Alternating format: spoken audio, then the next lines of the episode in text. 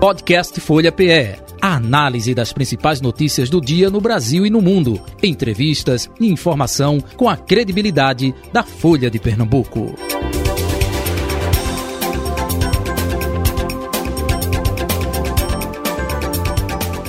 Hoje recebendo Guilherme Coelho, do PSDB, ele que faz parte da chapa encabeçada por Raquel Lira, também do PSDB. Um resumo do currículo do candidato. Guilherme Coelho é engenheiro agrônomo formado pela Inesp, lá de São Paulo, Jaboticabal, especificamente, né? Empresário do ramo de fruticultura do Vale do São Francisco, foi prefeito de Petrolina por dois mandatos. Guilherme também foi deputado federal por Pernambuco. No Congresso Nacional, participou como membro ativo da Frente Parlamentar do Agronegócio. Guilherme ocupa o cargo de presidente da Associação Brasileira de Produtores e Exportadores de Frutas e Derivados. A paixão pela política e também a agricultura foram herdadas de seu pai, Oswaldo Coelho.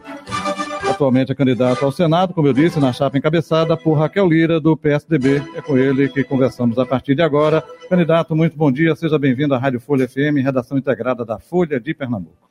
É, bom dia, Jota, bom dia, Roberta, bom dia, Edmar Lira. Bom dia a toda a equipe técnica da Rádio Folha, a todos os ouvintes e internautas. Eu queria parabenizar a vocês por a iniciativa de entrevistar eh, todos os governadores, os senadores. É muito importante nesse momento democrático para que cada um possa falar das suas ideias, do que pensa e os eleitores possam refletir para ter, eh, ter subsídios uhum. para votar com informações. Estamos é, no youtube.com.br Folha de Pernambuco, ou seja, você pode assistir a nossa entrevista e no Instagram e no Facebook, arroba Rádio Folha PE. Na bancada da Rádio Folha FM hoje, Roberta Jugma e Edmar Lira. Roberta, bom dia. Bom dia, Jota Batista, que bom estar aqui de volta. Bom dia, Edmar Lira. Bom dia, candidato a senador, Guilherme Coelho. Edmar? Bom dia, Jota. Bom dia, Roberta. Bom dia a todos os ouvintes da Rádio Folha e também ao, ao candidato a senador Guilherme Coelho. Conversando com Roberta Jugman, né? Senador, candidato a senador, vamos lá. É, eu queria saber, o senhor falou recentemente que Pernambuco terá uma cadeira a senador perdida se Tereza Leitão for eleita e o presidente for Bolsonaro. E se Gilson Machado for eleito e o presidente for Lula? Mas se o senhor for eleito e um desses dois for o presidente, a cadeira também não vai ser perdida, uma vez que o senhor não está nem com um nem com outro? Roberta, é, sua pergunta é muito importante e pertinente. O que nós estamos vendo no Brasil é uma eleição a nível de presidente da República muito polarizada. Existe aí um, um, um nível de até de intolerância muito grande entre os candidatos a presidente da República. E aqui eu vou citar o ex-presidente Lula e Bolsonaro. Então, isso é um fato, isso é visto, isso vocês noticiam, tá certo? Uma coisa que nunca mais faz anos que nós não vemos isso, né? Quando a gente vem aqui para Pernambuco, o que é que quer dizer? Por exemplo, a Tereza Leitão, ela se intitula candidata de Lula. Eu já fiz debates com ela. A Tereza esquece de debater Pernambuco e fica o debate inteiro porque Lula, Lula, Lula. Mas a eleição, para mim, é feito um jogo de futebol certas vezes. Ela só só tem um resultado quando fecham as urnas. Eu, você tem muitos exemplos no Brasil inteiro de candidatos que estavam dizendo, ah, fulano está eleito e perdeu a eleição, como candidatos que não tinham aquela pontuação tão grande e se elegeram. Então, está em aberto. Quem vai definir é no dia 2 de outubro o povo, o povo de Pernambuco e do Brasil. Quando eu digo que está perdida, é porque está perdida mesmo. Se Tereza ganha a eleição e Bolsonaro ganha, nenhum fala sequer com o outro. Eles se odeiam, eles passam o dia se degladiando. A mesma coisa acontece com o candidato ao Senado, Gilson Machado, e o candidato do outro lado, que se fosse o ex-presidente Lula presidente. Eles não se toleram, eles não se cumprimentam. Se você der cinco segundos a cada um candidato desse para falar, eles vão atacar um ao outro. Quem é que eu me coloco aí?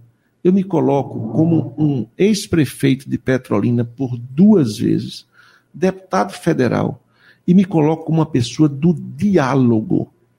da flexibilização, de pensar em nosso Estado. Para mim, Pernambuco está em primeiro lugar. Para esses outros, não está em primeiro lugar. O que está são os apoios. Se você for ver a fala deles em todo canto, se for um minuto de fala, 55 segundos é um falando do ex-presidente Lula e outro falando do presidente Bolsonaro. Se sobrar cinco, eles dão uma palavrinha sobre Pernambuco. Eu conheço esse Estado e a minha experiência como gestor é muito importante. O que é um prefeito? O prefeito ele é o gestor da maior empresa da cidade, que geralmente é a prefeitura. O prefeito sabe porque está perto de todos os problemas. O prefeito sabe o nome das ruas, sabe o nome dos bairros, e aí ele cria nele uma capacidade de entendimento e de ouvir as pessoas e dialogar. Ele tem experiência de dialogar com a Câmara de Vereadores para mandar os projetos que precisa. Então, o que eu estou vendo hoje, e aí eu quero colocar esse tema para o povo pernambucano ouvir e refletir, é isso. E o senador é um homem muito forte. Ele, sabendo exercer o seu papel, ele dá uma contribuição enorme ao país e enorme ao seu Estado. Edmar Lira. Candidato, é, o senhor falou de senador aí, mas eu vou me remeter a Petrolina e aos seus familiares. O senhor é parente do candidato a governador Miguel Coelho e também do senador Fernando Bezerra Coelho. Se for eleito, o senhor vai estar substituindo o seu primo, né, o senador Fernando Bezerra Coelho, lá no Senado. Já é filiado ao PSDB já há um bom tempo, mas é, lá em Petrolina, por exemplo, senhor indicou a vice de Miguel na primeira eleição e depois ele substituiu, trocou por uma pessoa mais ligada a ele. É, por que Guilherme Coelho, é, primo de Miguel, parente, muito próximo lá de Petrolina, que acompanhou de perto, talvez o senhor tenha mais do que eu, Roberta ou Jota, é, um, um diagnóstico maior do que, foi, do que foi a gestão Miguel Coelho em Petrolina. Por que o senhor não apoiou o seu primo para o governo do Estado? Vamos lá. É, eu sou uma pessoa de partido. Tá? Eu tenho meu partido. Eu considero o partido uma coisa importante. Eu tenho 12 anos de PSDB. E com, como eu sou uma pessoa de partido, eu resolvi tranquilamente apoiar a candidata do meu partido, Raquel Lira, de quem eu acho muito preparada, com um currículo muito bom. E se a gente for, Edmar, é muito importante sua pergunta. Se a gente vê o guia eleitoral de Miguel, parece que Petrolina foi feita nos últimos cinco ou seis anos. Não funciona assim. Aquilo foi feito há muitos anos atrás, há décadas. A nossa cidade, a nossa região, era uma região, Roberta, que você conhece, que você de quando veio vai lá, vocês todos vão. Aquilo tinha um destino de ser pobre. Estava traçado o destino. Não chove. Qual era. O que, é que ia se fazer com aquilo ali? No sertão? Ali, Roberta, ela tinha um destino tanto de ser pobre que nas décadas de 60, 70, as populações ali do Piauí, da Bahia, de Pernambuco iam ali para a beira do rio. Petróleo chamava-se Passagem de Juazeiro atrás de água, porque não existia água. Os homens naquela época eram medidos, estou assim falando, uhum. que a gente conversa assim, pela força. O que é que eles faziam? Eles pegavam um, um vapor, um navio gaiola, que a gente chamava, e iam para São Paulo trabalhar na construção civil. Quem é que ficava lá? Crianças, mulheres, idosos e a gente costuma dizer noivas. Noivas que tinham um noivo, o noivo ia, arrumava outro casamento, outra coisa, ficava por lá. Em 1900, no, no governo Nilo Coelho, que aí é importante a gente dizer, Nilo Coelho traz o presidente do Banco Mundial a Petrolina. Eu estou falando isso na década de 70. E o presidente do Banco Mundial, quando chega lá e vê aquele rio enorme, lindo, azul, aquele sol, aquela terra, ele diz: vocês tem uma, uma saída para cá. Façam irrigação. E nós começamos a plantar milho, feijão, abóbora, tomate. E vamos chegar ao dia de hoje. Vamos chegar aqui ao dia de hoje. O dia de hoje, 38% de toda a fruta exportada do Brasil sai do Vale do São Francisco. A fruta mais exportada é a manga, a terceira é a uva. Então veja que coisa maravilhosa que aconteceu lá. Então é muito importante dizer que Petrolina não é fruto desse governo de Miguel que tem seis anos aí. Não, não. Aquilo foi construído há muitos anos, por muitos. Por isso que ela está hoje onde está. Então isso é importante que se diga. Estou muito tranquilo onde estou, muito tranquilo. Acredito muito que eleição de Pernambuco vão duas mulheres para o segundo turno. Acredito que se duas mulheres forem, Raquel será governadora de Pernambuco. E eu quero ser aquele senador que tem experiência e preparo para tal. Então, respondendo a sua pergunta, eu sou uma pessoa de partido e segui o meu partido. Aproveitando, candidato Guilherme Coelho, é, na trajetória sua, ainda este ano, a ideia inicial era ser candidato a deputado federal. O que aconteceu no meio do caminho que houve essa mudança é, teoricamente, uma eleição mais segura, né? ou não? É, veja só, não, é, é assim, é, é, é, quando a gente, é interessante a política, né? Diz assim, o partido lhe convocou, aí você se sente distinguido. E quem está na política tem que aceitar os desafios. De fato, eu já vinha há um ano fazendo a minha candidatura a deputado federal, é, rodando aqui ali o sertão, chegando mais para perto aqui, e efetivamente a Raquel me convidou e disse: Olha, tem esse desafio, a gente tem Priscila, que é da região metropolitana, eu sou do Agreste, queria somar com você lá. E eu aceitei de pronto, e estou aí na luta, e estou feliz, satisfeito, levando a minha mensagem e a minha experiência de vida, né? É importante dizer, eh, Jota, que é Abra Frutas, que eu te falei agora uhum. recentemente, que eu sou presidente uhum. há dois anos, eh, que eu sou presidente, e ela existe há dez anos. Roberta, Abra Frutas, nós batemos todos os recordes do ano passado de exportação de frutas. Foram 1 bilhão e 600 milhões de dólares. E nós chegamos, nos, do, do ano de 2020 para 2021, nós aumentamos 20%. Só uma, uma, uma curiosidade importante, quem, os ouvintes, o mundo está comendo mais fruta. E a fruta, uhum. ela é o alimento mais saudável que existe. Então, eu venho da agricultura, eu sou engenheiro agrônomo. A minha vida é andar nos lugares, conversando com o agricultor familiar, os assentados, os colonos dos projetos de irrigação. Eu viajo o mundo levando o nome das nossas frutas nas uhum. feiras e tudo mais. Eu estou numa expectativa enorme que, através desse trabalho, quando a gente chega agora em, em nós chega, agora em dezembro a gente abra um mercado da China para uva. Uhum. Isso é muito importante. E aí eu vou agora entrar no assunto que você me perguntou, mas já está aqui na minha cabeça. Eu visitei o polo de Santa Cruz do Caparibe. Já fui lá três vezes. O polo de Toritama. Aquilo é um espetáculo. Aquilo precisa uhum. ser conhecido, visitado e cuidado. E aí eu fico olhando, Roberta. Aquilo dá 100 mil pessoas, 100 mil pessoas a cada segunda-feira. O Brasil inteiro vai comprar lá artigos de qualidade, de confecção. Cada casa tem um emprego, tem uma máquina, se faz uma coisa. Eu fiquei encantado. E aquilo surgiu através de milagre, porque onde não tem água, uhum. eu não sei que danado aquilo chegou ou chegou. Mas eu posso concluir? Pode, pode. Eu, é não, eu, só, eu só aproveitando, colocando mais uma pimentinha. Vai, vai. Uma pimentinha. É, é, é porque Miguel Coelho é, escolhe uma vice, Alessandra Vieira, da região de Raquel, para tirar voto de Raquel é, justamente lá. Esse contraponto aí de Raquel também foi a mesma estratégia para tirar lá de Petrolina voto de Miguel? Bom, deixa eu concluir o negócio de Santa Cruz, eu vou entrar na sua. Aí, o que é que eu vejo de Santa Cruz? É, só, não, é, porque, é porque aqui para nós, todo mundo, o Santa, Santa Cruz é fantástico. Aí eu fico olhando assim, eu digo, meu Deus, a gente plantava feijão, milho e tomate. Hoje em dia a gente exporta 38% de toda a fruta para o exterior. E o polo de Toritama exporta o quê? Não exporta. Por que nós não exportarmos confecções? Então, eu quero oferecer a Pernambuco a minha experiência de quem exporta fruta, que é perecível, para exportar confecção. Quando você precisar exportar uma coisa, você só precisa saber uma coisa: como é que o seu cliente quer.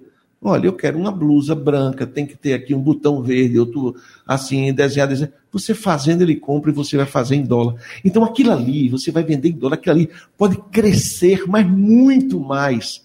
Aquilo pode agregar valor, aquilo pode entrar na rota do mundo. Petrolina está na rota do mundo através da fruta. Por que, não botar o polo de confecções na rota do mundo?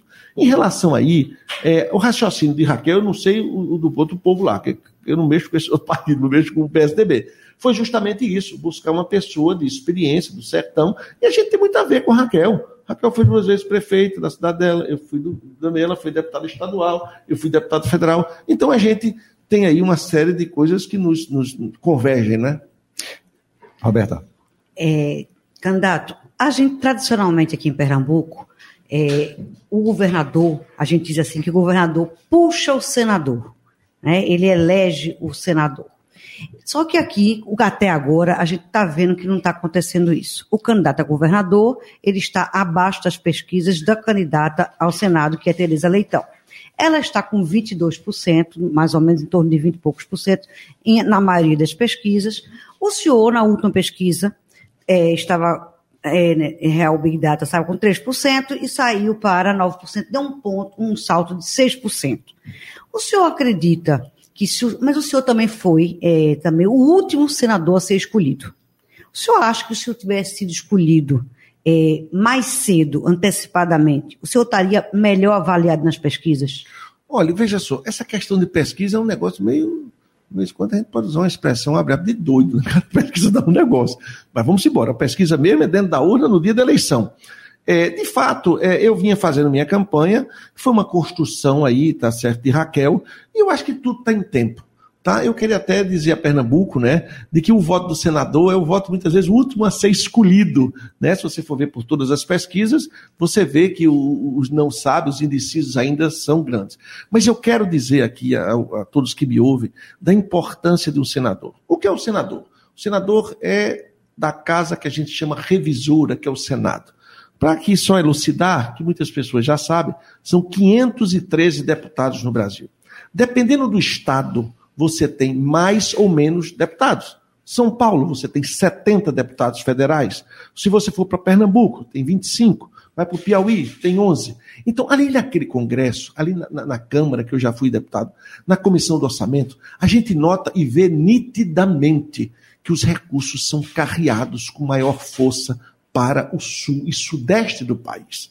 Aí você vê a ampliação de estradas, de metrô, ferrovias, etc. Quando você vai para o Nordeste, que é Edmar e Roberto, as obras se arrastam a vida inteira para conseguir. Isso me dói muito. Mas quando você vai para o Senado, Jota, são três senadores por estado. É equânime significa que a casa revisora, que ali está todo mundo igual, não tem maioria nem minoria.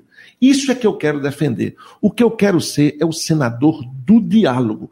Quem seja presidente da República, eu me considero preparado, porque eu tenho na minha vida uma vida de um currículo que já participei, já fui prefeito, que é muito importante, como eu disse, de dizer assim no Senado: olhe, esse dinheiro aqui não vai fazer mais ferrovia no Sul, não vai fazer mais metrô no Rio de Janeiro. Esse dinheiro aqui vai vir para Pernambuco, para fazer, Roberta, o arco metropolitano. Vocês que moram aqui no dia a dia, veja como é esse trânsito. Se a gente não fizer isso, o arco metropolitano fica como está no papel. A gente precisa levar água para o agreste, Jota. Jota, nós temos o Rio São Francisco, eu moro em frente ao Rio São Francisco, eu vejo água todo dia. No agreste não tem água. Na torneira da, das pessoas não tem água. Se eu perguntar aqui nessa mesa, faz quanto tempo que faltou água na, na, na, casa de um dos quatro da gente de manhã e a gente precisou sair sem tomar banho? Faz muito tempo. Mas a grande maioria do pernambucano não tem água todo dia. E água é básico. É para dar banho do menino, nos filhos, é para cozinhar, é para lavar os pratos. Isso é um papel de um senador da República. E o que é que eu fiz a minha vida toda como engenheiro agrônomo e participando do desenvolvimento de Petrolina? Transportar água de um lugar para outro, lá em Petrolina. Só os projetos de irrigação, Roberta, tem lá 180 quilômetros de canais. É como se a gente saísse daqui de Recife e fosse depois de, de, de, de Caruaru, são 130, mais 50. Então, eu tenho uma meta na minha vida. Eu quero ser senador da República. É para que a água chegue na torneira das pessoas. E eu não estou dizendo só da boca para fora, não. Eu estou dizendo porque eu tenho experiência na minha vida disso. Então eu quero falar com propriedade, que é uma coisa básica que precisa ter. Então o senador tem que conseguir os recursos. Eu falei aqui do arco metropolitano, a Transnordestina. A Transnordestina se arrasta, entra governo, sai governo e não fica pronta. Então isso dói no pernambucano. A gente não tem a transnordestina. A gente chega, é, e fica triste, tá? Nós não temos no Araripe uma, uma obra que eu defendo chamada Canal do Sertão. Petróleo deu certo? Mil. Eu quero, como senador, conseguir os recursos para fazer outras petrolinas. É pegar água do Lago do Sobradinho, que é o maior lago artificial da América Latina, que tem água, e levar ali para aquele todo Araripe, onde chega a água, chega junto dela a educação, chega a saúde, chega o desenvolvimento, chega a segurança, chega empresas para investir, ela leva todo mundo junto com ela. E ela faz com que as pessoas melhorem de vida. O exemplo que eu tenho na minha cidade é um cidadão que tinha uma bicicleta. Hoje ele tem um carro. Eu conheço gente que morava de aluguel. Hoje ele tem três casas. Eu conheço um cidadão que tem uma padaria. Ele reformou a padaria. Isso chama prosperidade. É isso que a gente quer. É prosperidade. Eu conheço pessoas que não tinham plano de saúde, hoje têm plano de saúde, porque a cidade deu oportunidade a ele. Então, o que a gente quer fazer em Pernambuco é isso, que as pessoas vão melhorando de vida. Edmarleira. É, candidato, o senhor é do agronegócio, né? Eu queria saber do senhor por que a gente percebe uma, uma diferenciação, ou pelo menos uma preferência do agronegócio pelo presidente Bolsonaro e não pelo ex-presidente Lula, porque ultimamente o agronegócio tem sido um dos exemplos né, de, um, da pujança da candidatura de Bolsonaro é, nessa eleição presidencial. O senhor concorda com isso ou acha que, que não há, que o agronegócio está Olha, dividido? É, é, é, eu não sei avaliar muito. Eu, eu prefiro usar uma expressão, falar do agro o agro. Ele engloba mais. O agro vai da agricultura familiar. O agro vai tá, dos assentados, dos colonos e de quem produz, do pequeno, médio e grande. Não vamos conflitar pequeno, médios e grande, não. Não podemos fazer isso. Todo mundo produz. E o agro é fantástico. O agro é fantástico. Por quê? Porque o agro não tem dia nem tem hora. O agro é de manhã, de tarde e de noite. Você que toma leite. Todo mundo que tira leite tira sábado e domingo. Quem planta feijão e no sábado de noite vê que a lagarta está lá querendo comer o feijão dele, ele vai resolver o problema da lagarta porque não pode esperar. Então, o que é que a gente faz no agro? Colocar comida na mesa das pessoas. É isso que esse agro do Brasil tão forte faz. É isso que eu defendo. Agora, um agro com responsabilidade, com sustentabilidade, respeitando o meio ambiente, que é o que a gente precisa, o que a gente faz. Em relação aos presidentes aí, isso aí é um fala do jeito, um fala do outro. Aí eu quero volto. Eu vamos vir aqui para Pernambuco, que é o que eu quero mais mexer com isso. Mas de fato existe o que você está dizendo. É, candidato, o, candidato a vice-governador da chapa de Maria Raiz, Sebastião Oliveira, fez duras críticas à a sua candidata que compor sua chapa, Raquel Lira. Ele disse que Raquel Lira é o plano B do PSB. É, coitado deve ter sido infeliz, eu acho que ele disse. Não, não entendi muito aí o que é negócio de plano ele diz assim, na situação de que se Raquel é, é a candidata, né? que para o PSB, se no caso Danilo não foi eleito, ela é a candidata do Olha, PSB. Diga a Sebastião que ele cuidado na vida dele. Sim. Porque se Raquel for para o segundo turno, Sim. engole Marília e ele de uma vez só e é, e é governador de Pernambuco. Ele que vai cuidar da eleição, porque se ele for ficar dizendo isso, ele vai perder voto. Edmar. É, ainda sobre isso, né? Vamos falar sobre essa questão, né? O, Marília e, e Raquel elas vêm liderando as pesquisas de ponta a ponta, né? Nenhuma pesquisa até agora colocou um cenário diferente de que Raquel estaria fora do segundo turno. Se ela, ela pode até estar em terceiro lugar numericamente, mas está empatada com o segundo colocado em alguns levantamentos. É, a que o senhor atribui esse desempenho tão forte de Raquel é, nessa campanha? Porque Raquel ela não tem um mau tempo de televisão, ela não tem a maior estrutura de candidatura ao, ao governo de Pernambuco e vem, as, vem aí sendo um fenômeno né, nessa, nessa é campanha é, eleitoral. Muito interessante. Eu digo isso onde eu ando nos discursos. Eu digo, vocês não vão ver na rua mais bandeira de Raquel do que o dos outros. Os outros têm mais bandeira. Os outros têm mais militantes.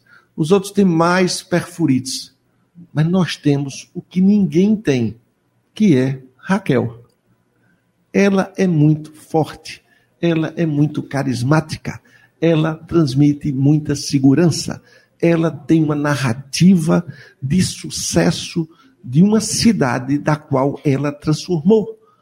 Raquel tem ganhos na segurança pública, porque ela diz: olha, segurança é com o Estado, mas enquanto eu fui prefeita de Caruaru, eu não disse, não, isso é com o governo. Não, ela chamou para si a responsabilidade. Essa moça tem atributos e tem um compromisso enorme com Pernambuco. Eu peço a todos que estão me ouvindo agora que ouçam as propagandas dela, que entrem no Instagram dela, porque ela tem um propósito para esse Estado, é de melhorar a vida das pessoas. Esse Estado nosso, a bagaceira é grande na área da saúde, na área de estrada, a gente, a gente viaja agora mesmo. Hoje eu vou para Caruaru, amanhã eu vou para Arco Verde, depois amanhã eu estou em Petra. Só quem viaja é quem vê a bagaceira que está aí dessas estradas. Essa questão da saúde, essas filas de exame, exames intermédios. Eu penso que esse governo que aí está desistiu do, do, de, de, governar, não foi da agora, não, já foi antes. Não sei, deixa esse negócio para lá, porque a gente não dá conta. E aí, resultado, o povo é que sofre com isso, né? Roberto. Candidato, por que o senhor chamou o seu primo, o atual senador Fernando Bezerra Coelho, de senador distrital? Olha, essa questão de, de, de, de Fernando, né? É, gente, ele governou só para a Petrolina, não, foi isso? A gente, a, gente, a gente, lá em Petrolina. Governou não, né? Porque o senador não governa. É, não ele governa, não. atuou só para a Petrolina. É, veja só, o Senado, a gente vai voltar. O Senado tem que ter um, um, um, você tem que o Senado você tem que pensar num estado. E eu aqui cito obras para vocês estruturadoras do nosso estado, do qual ele foi senador por oito anos e as obras não aconteceram. Não aconteceram. E precisa acontecer. O senador tem que ter a capacidade de ver o estado como um todo. O senador não pode ficar só vendo uma região, uma cidade ou não. Tem que ver como um todo. E é importante que isso aconteça, porque os problemas existem em todos os lugares. Então o senador vai pegar o recurso, botar só no lugar por causa disso ou daquilo? Não, ele tem que pensar como um todo. Eu acho que esse é o papel do senador. Muito bem, Edmar, nós estamos com 11, 56 e 35 segundos. Vamos até 58 e depois um minuto a mais para ele fazer as considerações finais. Vamos nós. É, serei breve. É, o senhor falou aí no, na, no decorrer da sua fala sobre o metrô de São Paulo, os recursos que chegam para o metrô é, de outros estados, estados mais ricos da federação. E Pernambuco tem um problema muito sério, um problema crônico do metrô, a região metropolitana né, vem com esse problema. É, qual, na sua, pela sua experiência como gestor, é, como uma pessoa que dialoga com o mercado, o senhor acredita que a solução para o metrô do Recife seria uma privatização, uma concessão ou entrar para um, uma gestão pública que tivesse mais eficiência? Eu resumo a investimento. Por onde for sair, pode ser do jeito que você. Qualquer dessas três colocações que você fez, o que a gente quer é que funcione. Funcione na mão do Estado, ou funcione na mão do privado, ou funcione na mão, tá entendendo, do governo federal. Isso é o de menos. O que o povo quer saber quando chegar lá para pegar o metrô, para ir trabalhar, para voltar. Ele não quer saber quem é está administrando o metrô, não. Ele quer, Dimar, é que o metrô passe na hora certa, com conforto, com segurança, com qualidade. É como eu digo, todos os metrôs, eles avançam no Brasil inteiro e o nosso fica aqui. Dimar, o trabalhador que vai trabalhar, ele tem que chegar no trabalho dele e render. Ele tem que bater o cartão de ponto. Ele acorda muito cedo ele se depara logo. Candidato, com... a partir de agora você tem um minuto para suas considerações finais. Pode concluir o pensamento. Perfeito. É. Tá, eu vou concluir. É, ele, ele, tem que ter, ele tem que ter o direito de vir à Constituição. Eu queria é, agradecer a oportunidade de estar aqui, dizer que me coloco como senador. Quero voltar como comecei a conversar com vocês Pernambuco não pode vender, perder uma vaga no Senado por essa radicalização que está aí.